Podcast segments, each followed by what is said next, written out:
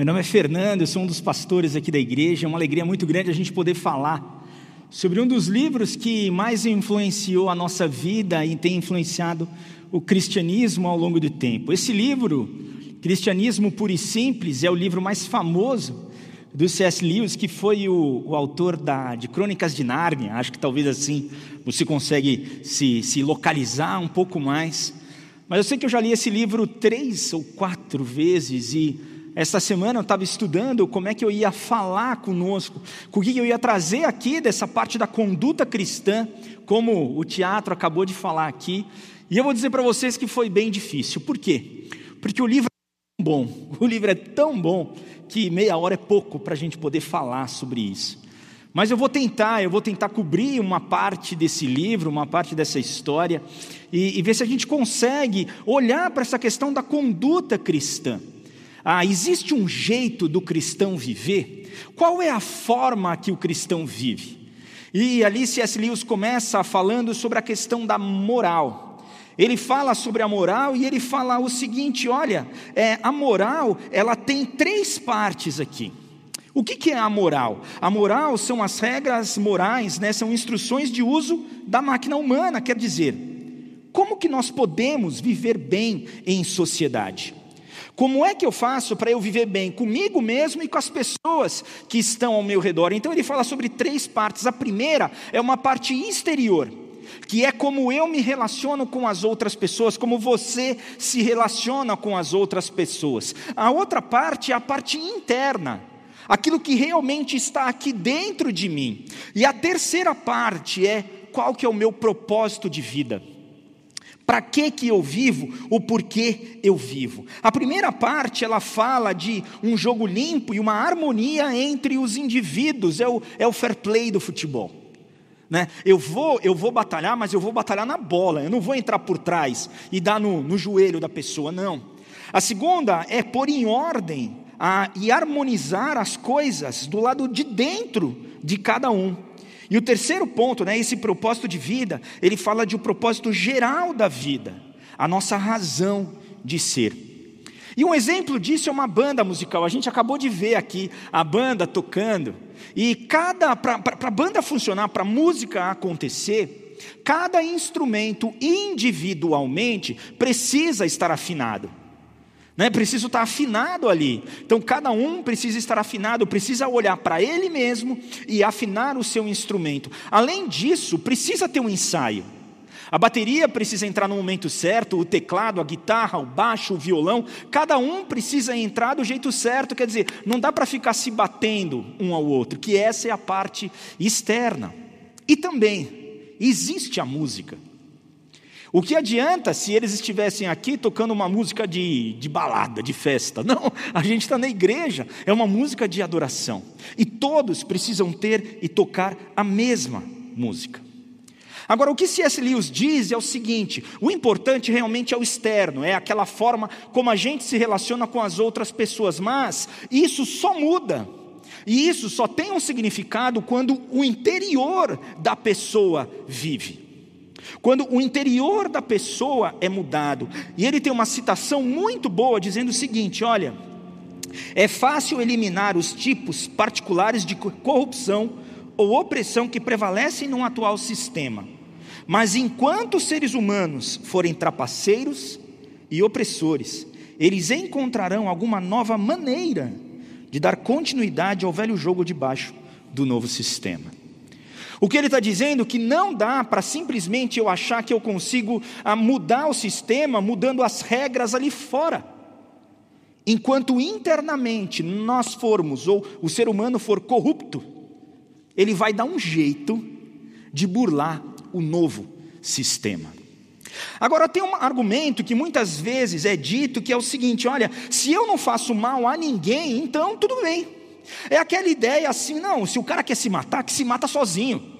Assim ele quer beber, então ele bebe sozinho lá na dele e o problema é dele. E muitas pessoas acham isso com eles mesmos, dizendo: Olha, eu sou o responsável por mim mesmo. Mas, no cristianismo, será que isso é verdade?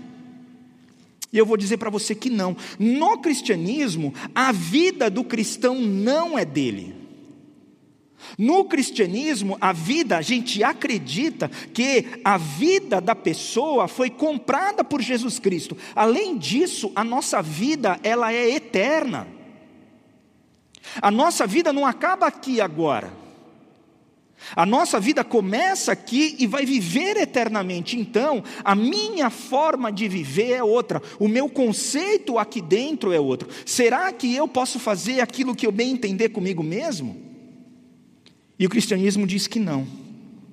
E quando nós falamos sobre moralidade, a gente precisa levar em consideração esses três pontos aqui da moral. Primeiro, as relações entre os homens, os fatores interiores de cada um e a relação que esse homem tem com o poder que o criou, com Deus. Essas três partes a gente precisa levar em consideração. E quando a gente pega essa moral, sai mais da moral um pouco mais teórica e vai para a parte prática dela, falando sobre a questão da moralidade social, qual que é, como cristão, o nosso papel com a sociedade que nós vivemos? Existe a regra de ouro ensinada por Jesus em Mateus 7:12, e ele diz assim: "Faça com os outros o que gostaria que fizessem com você".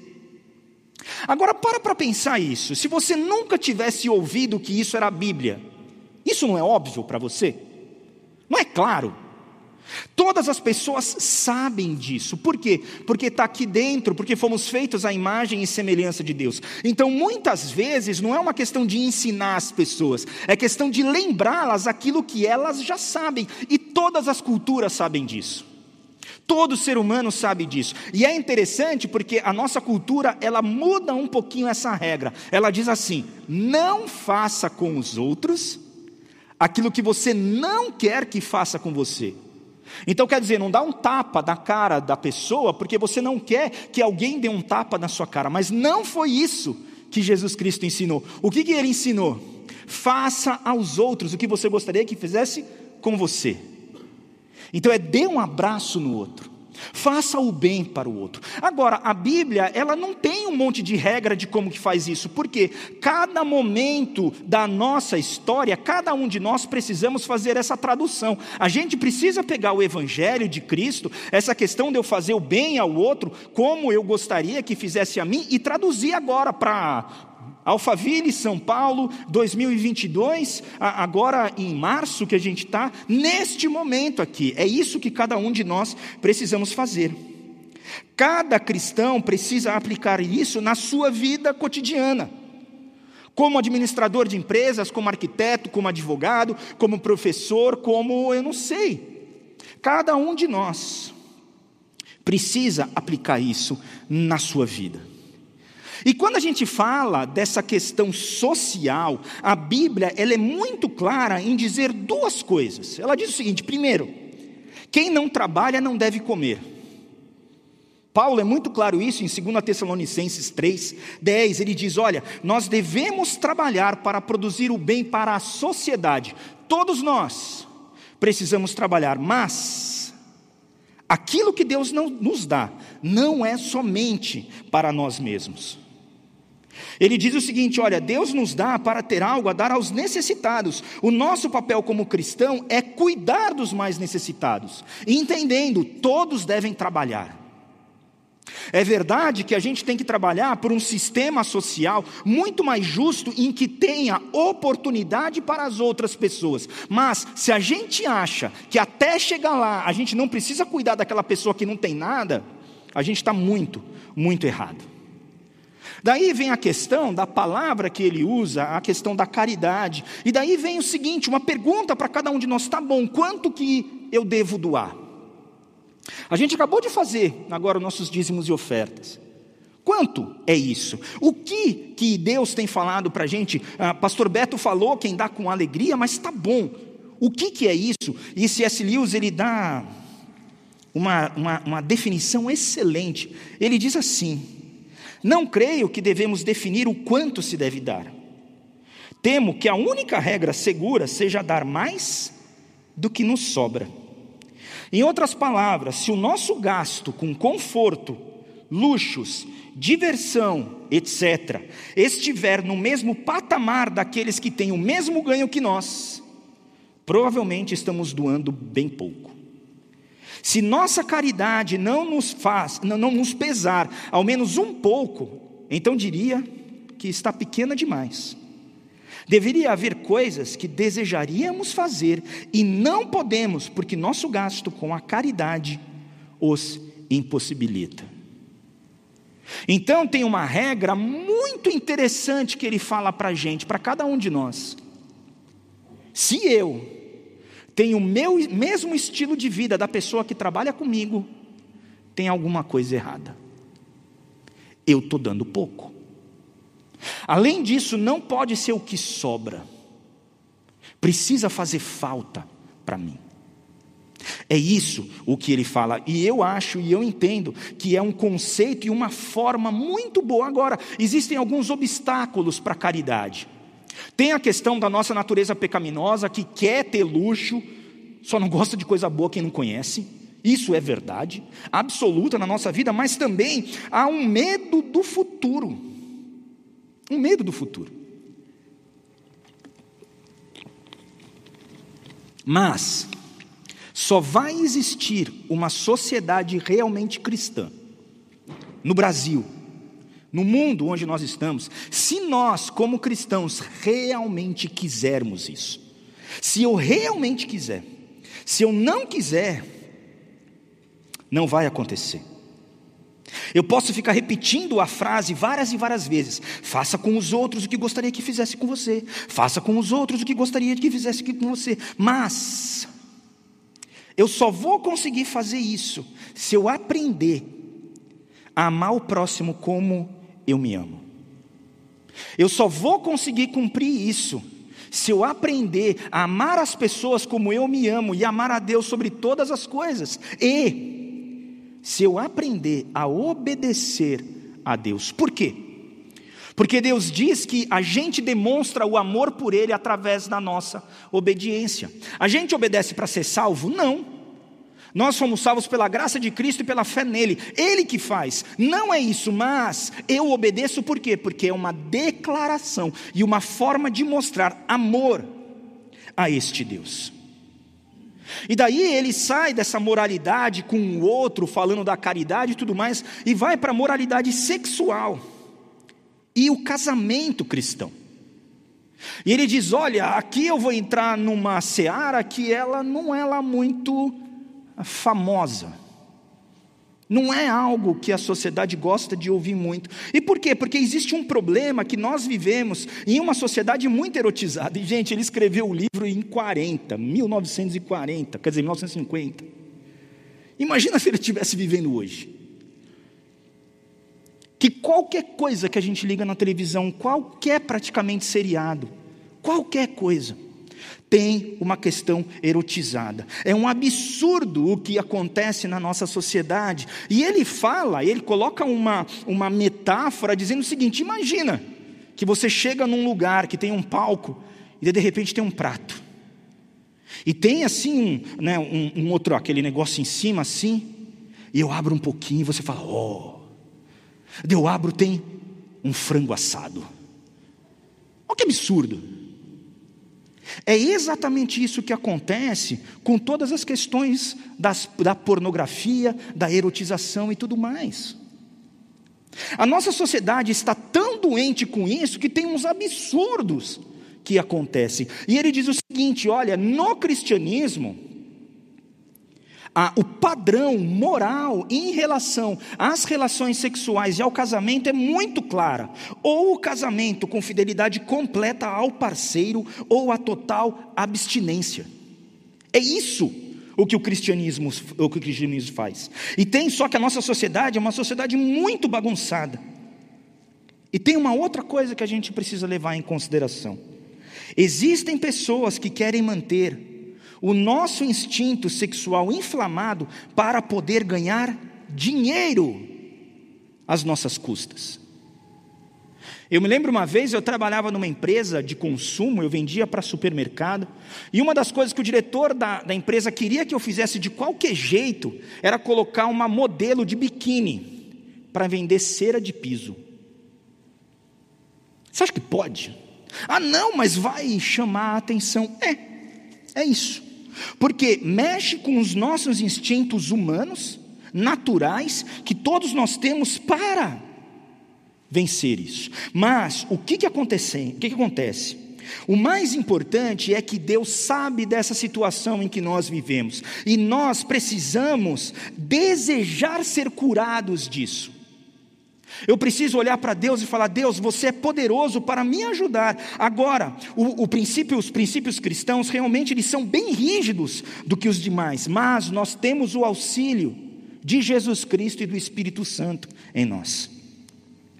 Às vezes pode ser que você não sinta isso, pode ser que você fale e fale: oh Deus, dá mais ajuda aí, que está difícil. Mas pode ser que a ajuda de Deus seja para dar força para você continuar tentando e lutando. Por quê? Porque esse processo de aprender a confiar em Deus e não em mim é muito importante. Esse processo cura as nossas ilusões e nos, e nos ensinam a depender de Deus. Então, quando você erra, você levanta e continua. O que nós não podemos fazer é nos acostumar achando que, ah, é assim mesmo. Os meus desejos, eles vão ser cumpridos e jogar a toalha. Não é isso. Deus vai nos ajudar na nossa batalha. Às vezes, a vitória vai ser simplesmente você conseguir não cair em pecado. Ah, mas eu ainda sinto, é, você ainda sente, mas Deus está contigo. Deus está contigo. Daí ele fala sobre a questão do perdão. Nessa, para viver em sociedade, para eu conseguir ter uma boa conduta cristã, eu preciso perdoar. Agora, todos dizem que o perdão é uma atitude maravilhosa, até que tenham que perdoar alguém, não é? Perdão é algo muito bom? É. Você acha disso, até a hora que você tem que perdoar uma pessoa. Pô, daí o perdão não é tão bom assim. Só que o que, Jesus explica para a gente ah, na oração do Pai Nosso? Perdoa as nossas dívidas, assim como perdoamos aqueles que são os nossos devedores. É isso que ele fala. E ele diz: olha, você precisa amar o seu próximo como você mesmo se ama. Mas o que, que é isso? Como assim? Então vem a pergunta: como você se ama? Tem uma pessoa que você sabe que não é lá muito boa assim. Você sabe que tem uma pessoa que de vez em quando faz coisas que não são muito agradáveis. Tem uma pessoa que você sabe que não é necessariamente uma pessoa tão agradável. Sabe quem ela é? Você mesmo. Você sabe. Você sabe quando você olha para você mesmo que você pisa na bola, que você pensa coisa que não deveria, que você faz coisas que não deveriam. Mas a partir do momento que você faz algo errado para alguém, o que, que você quer no exato momento seguinte? Que ela te perdoe. Por quê? Porque você se ama. Se tem uma sentença contra você, o que, que você quer? Não, por favor, me perdoa. Por quê? Porque você se ama. E isso é amar o próximo como você se ama. Amar o próximo como você se ama não é achar que ele é um cara bom, porque nem você acha que você mesmo é bom. Se tem uma pessoa que é um bandido e fez algo errado, imagina uma tragédia aconteceu, alguém entrou, chegou e matou a minha filha, que Deus nos livre disso. Eu vou achar que esse cara é uma pessoa boa? Não é. Mas amá-lo é desejar-lhe o bem, mesmo que ele precise passar pela justiça. O justo é ele ser condenado? É, mas eu espero o bem daquela pessoa. Amar uma outra pessoa também não é ser o melhor amigo dela. Terão pessoas que a gente não vai gostar e que a gente não vai concordar, não tem jeito. Mas amar a outra pessoa é você desejar o bem para ela. E daí o C.S. Lewis vai caminhando e fala sobre o grande pecado de cada um de nós. E o grande pecado é algo chamado orgulho. E por que que ele fala disso? Dificilmente uma pessoa vai chegar para você e vai falar: "Olha, eu sou orgulhoso". Você já ouviu alguém falar isso? Tem, você, você lembra? Não sei nem se um cristão é capaz de chegar e falar assim: olha, eu, é, orgulhoso. Eu vi uma vez uma pessoa falando disso, estava nos celebrando, e ele falou: a minha área de restauração é o orgulho, mas é muito, muito difícil. E sabe por quê? Porque o orgulho, ele é sempre inimigo. O orgulho, ele sempre é algo que vai fazer uma disputa. O orgulhoso, ele não quer ser rico, ele quer ser mais rico que o do lado.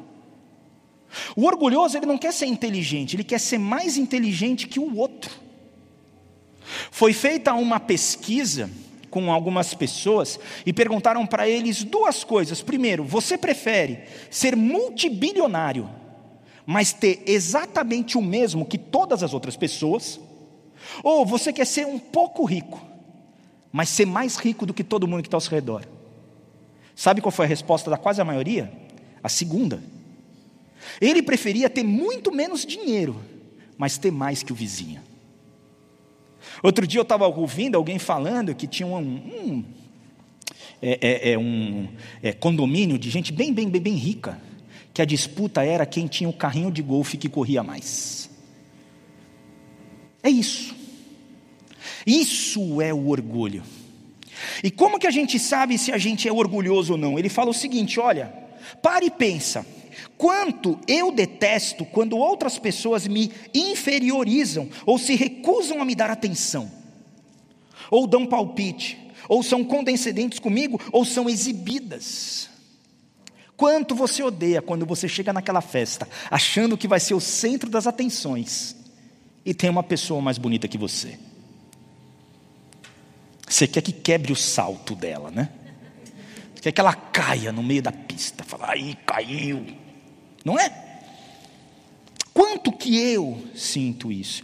E se eu percebo que eu fico mal, isso é um negócio chamado orgulho. Infelizmente, o orgulho ele sempre significa inimizade. Sempre. E é uma droga.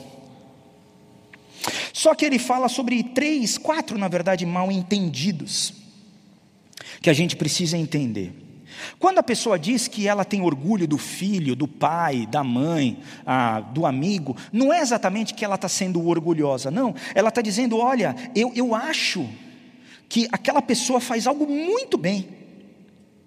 Então, eu acho que é muito, muito bem isso que acontece né, com a pessoa. Segundo, o prazer de ser elogiado em si não é orgulho. Poxa, eu gosto de ser elogiado. Você gosta de ser elogiado. Agora, passa a ser orgulho e ser uma coisa muito ruim quando eu não estou nem aí com o que a pessoa diz. Eu sou bom mesmo. É óbvio que eu falaria bem. Eu nem lembro mais o que a outra pessoa está dizendo. Eu nem me importo. Lógico eu vou me importar com essa ralé. Isso é orgulho. A outra questão é que Deus, Ele quer ser conhecido e Ele quer se doar a você. E tem uma coisa sensacional na mensagem de Jesus Cristo. Jesus Cristo, Ele quer me libertar de mim mesmo. Eu não quero ser orgulhoso. Eu não quero desejar a coisa do outro, eu não quero. Eu quero me ver livre disso, eu quero ter liberdade, e é isso que Jesus Cristo propõe para cada um de nós. E o último ponto aqui é que se você encontrar uma pessoa que é realmente humilde, você vai perceber que ela nem pensa que ela é humilde. Na verdade, provavelmente o que você vai perceber é que ela é uma pessoa alegre, uma pessoa inteligente que demonstra interesse de verdade pelo que você disse para ela, e ela nem pensa nela mesma. Ela está ali, presente, ouvindo você. E é uma pessoa que vive na sua integralidade.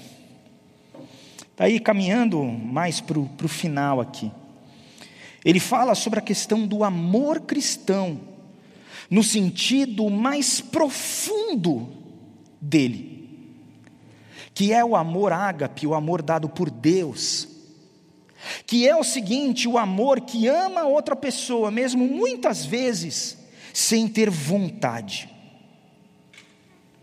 Eu amo porque eu amo porque eu amo. Eu amo porque eu entendo que ele é uma pessoa amada por Deus, feita à imagem e semelhança de Deus. E daí ele fala, ele dá uma dica sensacional para cada um de nós. Para de ficar pensando se é para você amar ou não o seu vizinho. Simplesmente faça o quê? Ame. Ame as pessoas. E por que, que ele está dizendo isso? Porque a partir do momento que nós vamos fazendo as coisas, a gente faz as atitudes, os nossos sentimentos eles vão mudando. Cada vez que eu faço algo bom para alguém, eu fico uma pessoa mais amável. Agora, o oposto também é verdadeiro. Cada vez que eu faço algo ruim para alguém, eu vou me tornando uma pessoa pior, uma pessoa diabólica. Isso é verdade. Eu estava pensando muito quando a gente fala aqui na nossa igreja da questão do VBU. O que, é o VBU? É você vai falar algo para outra pessoa se é verdadeiro, se é bom e se é útil. E quando nós seguimos o VBU, quando a gente faz isso, nós vamos melhorando. Nós vamos fazendo as coisas de forma melhor. Sempre que nós fazemos o bem ao outro, só porque se trata de um ser humano, criado por Deus, e desejamos a felicidade dele como desejamos a nossa, nós aprendemos cada vez mais a amar, um pouquinho a mais, ou pelo menos desgostar menos daquela pessoa. Aquela pessoa que não é cristã, que não segue a conduta cristã, que não segue Jesus Cristo, gosta das outras pessoas, ou faz algo bom para as outras pessoas porque simplesmente gosta delas. Já o cristão, olha que interessante, tentando ser legal com todas as pessoas, acaba gostando cada vez mais de mais pessoas ao longo da sua vida. Quando você faz o bem para as pessoas, você acaba gostando delas. Eu não sei você, mas eu tenho dificuldade de fazer amizades novas. Todo início de amizade sempre é desconforto. Eu me lembro de hoje, amigos excelentes que eu tenho hoje, amigos realmente do coração. Mas quando eu lembro como é que foi no início, eu falo, nossa, eu achava aquele cara tão estranho. Mas eu dei oportunidade para aquilo. E aquela pessoa estranha virou um amigo que eu realmente o amo. Então, quando a gente vai fazendo isso, a gente vai amando a pessoa. E tem um, conceito muito interessante que também é usado bastante em alcoólatras anônimos, narcóticos anônimos e, e, e em todos os programas de recuperação é haja como se fosse. Puxa, mas eu não gosto daquela pessoa. Haja como se gostasse. Eu não consigo me relacionar bem com ela. Haja como se conseguisse. Porque a partir do momento que você vai fazendo os seus sentimentos, eles vão mudando. Ah, eu tenho dificuldade em amar a Deus. Haja como se você amasse. Como se você amasse a Deus acima de todas as coisas, acima de todas elas. E daí ele entra no capítulo que eu acho que é o mais sensacional de todos quando ele fala sobre a esperança. Ele fala que nós precisamos pensar no futuro, nós precisamos pensar no céu e na esperança futura. Desde que os cristãos pararam de falar sobre isso, eles começaram a ficar mais amargos. Eles perderam a, a, essa perspectiva do futuro e acabou que eles ficaram ineficazes neste mundo que nós vivemos. Aspire ao céu e terá a terra de lambuja, mas se você ficar aspirando a terra, você não vai ter nem a terra, nem o céu. Tem algumas coisas que são produto de outras. Por exemplo, se você quiser ter boa saúde, se você desejar né, que ah, você tenha uma boa saúde e ficar focado nisso, eu tenho que ter boa saúde, eu tenho que ter boa saúde, sabe o que você vai virar? Um hipocondríaco. Você fica com tanto medo de doença e tudo mais que você não faz nada, mas você só vai ter a chance de ter uma boa saúde se você focar em outras coisas, como comida, como diversão, como jogos, como ar puro, como exercícios. Isso. Da mesma forma, nunca devemos querer salvar a nossa civilização. Nunca queremos poder é, colocar como nosso objetivo principal resolver os problemas da terra. Não, nós precisamos aprender e desejar algo muito mais do que isso.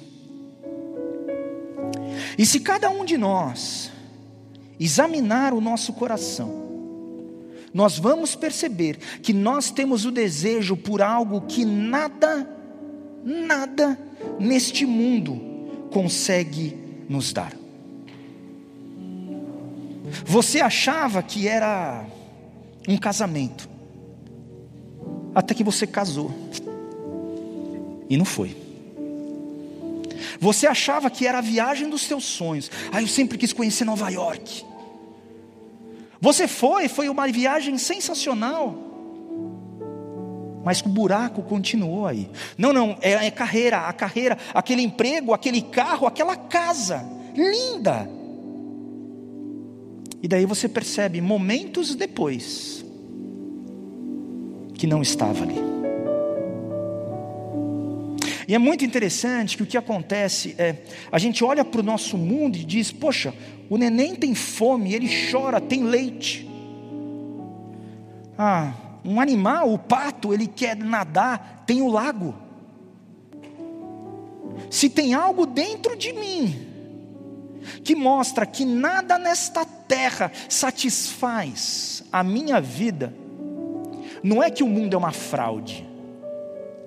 A única resposta para isso é que eu não fui feito para este mundo. Eu fui feito para outro mundo. Isso é sensacional. Por quê? Porque nos dá esperança. Esperança que essa essa esse anseio que a gente tem aqui dentro, ele vai ser satisfeito. Quando você aceitou Jesus Cristo como Senhor e Salvador da sua vida, você já teve os primeiros frutos aí. Você já sente isso. Quando nós estamos aqui, por exemplo, na, na, comunidade, celebrando juntos ao nosso Deus, ou quando você vai num retiro, como a gente tem tido, os retiros do farol, eu não sei, em alguns momentos você percebe, é o céu na terra. Você fala, é isso aí que eu quero. Mas não chegou ainda. A gente já tem início disso tudo. E a gente tem. E a gente caminha para a fé. A fé, que é o que sustenta tudo isso na nossa vida. Assim como eu, você já deve ter tentado obedecer muito a Deus. Muito. Você tentou, você tentou, você tentou, mas chegou uma hora que você não conseguiu. Só sabe a força do pecado aquela pessoa que realmente fica firme contra ele. A pessoa que cai na tentação cinco minutos depois de ter começado, ela não sabe a força. Só sabe a força do vento quando você vai contra o vento. Andando de moto nas estradas, você vê a força do vento e o quanto você precisa ficar firme ali para você aguentar isso. Então só sabe a força da tentação, aquele que fica firme. E quando a gente olha para Jesus Cristo, a gente percebe que foi Ele que conseguiu ficar firme contra todas as tentações até o final. Então, se tem alguém que sabe o que é a luta que você tem contra o pecado, esse alguém é Jesus Cristo. Por quê? Porque ele nunca cedeu à tentação. E ele sabe a força desses desejos todos. E quando a gente olha para tudo isso, a gente percebe que a gente não consegue praticar as virtudes todas cristãs. Mas daí vem duas descobertas sensacionais também. Primeiro, que Deus esteve esperando exatamente por esse momento em que você percebe que você não consegue. Eu até tento agradar a Deus, mas eu sempre dou uma escorregada. Não dá, eu não consigo. Além disso, a segunda descoberta é que, mesmo se eu fizesse algo bom para Deus, tudo já era dele. Mesmo quando eu consigo acertar e eu consigo fazer o que ele tem falado para mim, aquilo também já era dele. É como um filho que pega o dinheiro do pai para dar um presente para o pai. Quem pagou pelo presente? É o pai, não é? Mas você acha que o pai vai ficar bravo? Você está me explorando. Você pegou o meu dinheiro para me dar um presente. Não. O que, que o pai faz? O pai fica super feliz. Feliz. Por quê? A mesma coisa acontece com Deus conosco. Tudo bem, aquilo que eu faço de bem para Ele era dele já. Eu não consigo dar nada a mais, mas tudo bem. Ele fica feliz comigo. Ele me dá. E quando uma pessoa faz essas duas descobertas, primeiro, que Deus estava esperando eu admitir que eu realmente não consigo, e que tudo de bom que eu faço já era dele, é nesse momento que Deus entra em ação de fato, e é daí para frente que a vida real começa. É uma mudança que nós temos da nossa confiança em nossos próprios esforços para o estado em que nós desistimos de fazer qualquer coisa por esforço próprio e deixamos tudo, tudo por conta de Deus. É depositar toda a nossa confiança em Cristo, é acreditar que de alguma forma Jesus Cristo vai compartilhar a obediência humana perfeita que ele teve, desde o nascimento dele até a sua morte de cruz.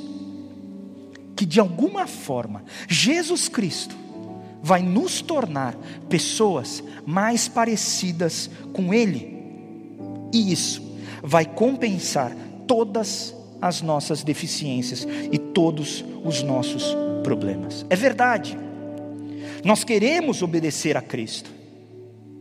A obediência a Cristo ela existe. Se você realmente entregou a sua vida a Ele, você vai querer obedecê-lo, mas a partir do momento que você entrega tudo isso para Deus e percebe, você faz isso de uma forma muito mais leve. Porque você não obedece a Ele para ser salvo, você já foi. Você o obedece porque você o ama.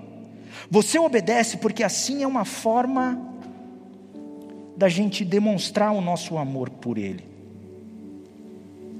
Você faz isso para mostrar que Jesus Cristo é o Senhor da sua vida. E quando eu não faço o certo, eu posso pedir perdão e sou aceito por Ele. Agora, existe uma grande dúvida dentro de tudo isso. Quando sou eu que faço e quando é Deus que faz? quanto eu preciso lutar e quanto eu preciso entregar. A Bíblia, ela reúne isso, essa questão dessa vontade de Deus e a nossa vontade numa sentença linda, que tem duas partes. A primeira diz assim: olha, ponham em ação a salvação de vocês com temor e tremor. Parece que tudo é nosso, certo? Ponha em ação a sua salvação com temor e tremor. Faça, mas logo depois ele diz o seguinte: Pois é Deus que efetua em vocês tanto querer quanto realizar, mostrando que tudo, na verdade, vem dele. Não dá para definir muito claro essa questão de até onde eu vou, até onde Deus vai. Por quê? Porque Deus está tanto dentro de mim quanto fora. E mesmo se eu conseguisse entender quem fez o quê, C.S. Lewis diz que acha que não existe linguagem humana que poderia expressar tudo isso.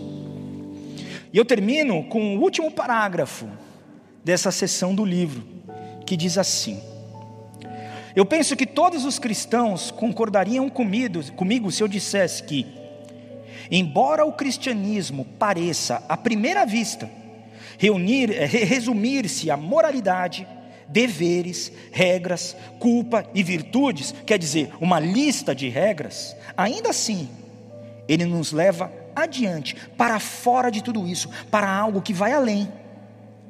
Podemos ter assim o vislumbre de um país onde não se fala sobre essas coisas, exceto, quem sabe, em uma piada.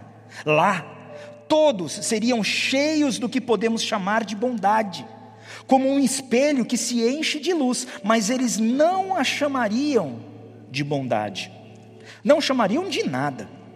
Eles não estariam nem sequer pensando sobre isso, pois estariam ocupados demais, olhando para a fonte de onde tudo isso provém.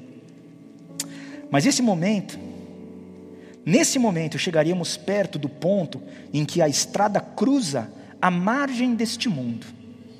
Nenhum olho pode enxergar muito além disso, mas muitos olhos conseguem enxergar muito além dos meus que a graça encha a sua vida, que você possa viver nessa esperança, nessa fé, nessa certeza de que nós estamos caminhando para a nossa eternidade junto com Cristo, numa vida que pode ser uma vida sensacional. Amém. Amém.